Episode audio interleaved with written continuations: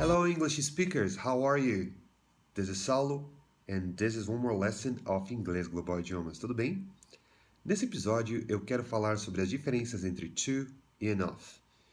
Em outros episódios, eu já falei sobre como devemos usar o to. O to geralmente ele é usado para expressar uma grande quantidade de algo que seja indesejável, ou seja, tenha uma conotação negativa de uma quantidade que você não quer. E enough, por outro lado, você usa em frases para expressar uma quantidade de algo que seja positivo.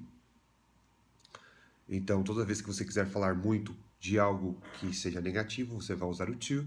E todas as vezes que você quiser usar o bastante, né, falar muito de quantidade positiva, você vai usar o enough. Vejamos alguns exemplos. No primeiro exemplo, imagine um diálogo entre um pai e o filho. O filho chega para o pai e diz: Pai, eu quero andar de bicicleta na rua sozinho. E o pai fala: Não, você não pode andar de bicicleta na rua sozinho. Então o filho pergunta: When I'm going to be able to ride my bicycle on the street?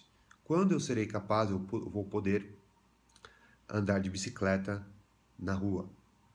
E o pai então fala: One day you will be old enough for to do whatever you want.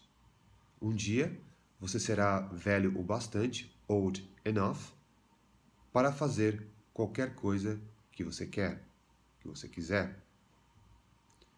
Por outro lado, imagine o pai chegando para o filho dizendo: Filho, eu quero pular de paraquedas.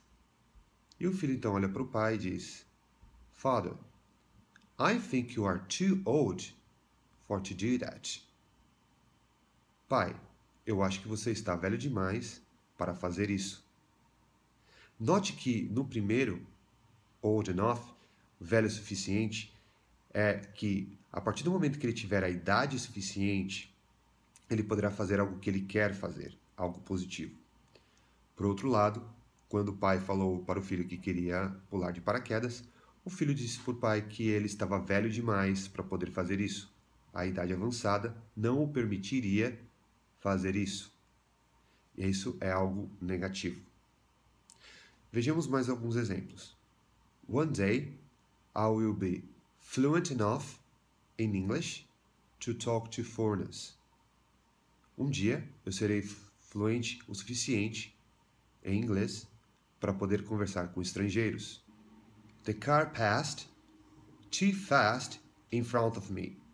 O carro passou muito veloz na minha frente. Isso é algo negativo. A grande alta velocidade não é algo benéfico. Por isso deve ser usado to. Ok? Espero que tenha ficado claro nesse breve episódio sobre como você deve usar to ou enough. Todas as vezes que você quiser falar sobre uma quantidade de algo que você não deseja, você vai usar o to. E todas as vezes que você quiser falar de algo suficiente, de algo de uma grande quantidade de algo que seja desejável, positivo, você usará enough. Espero que você tenha curtido e nos vemos no próximo episódio. Thank you very much and I see you in the next episode. Bye bye.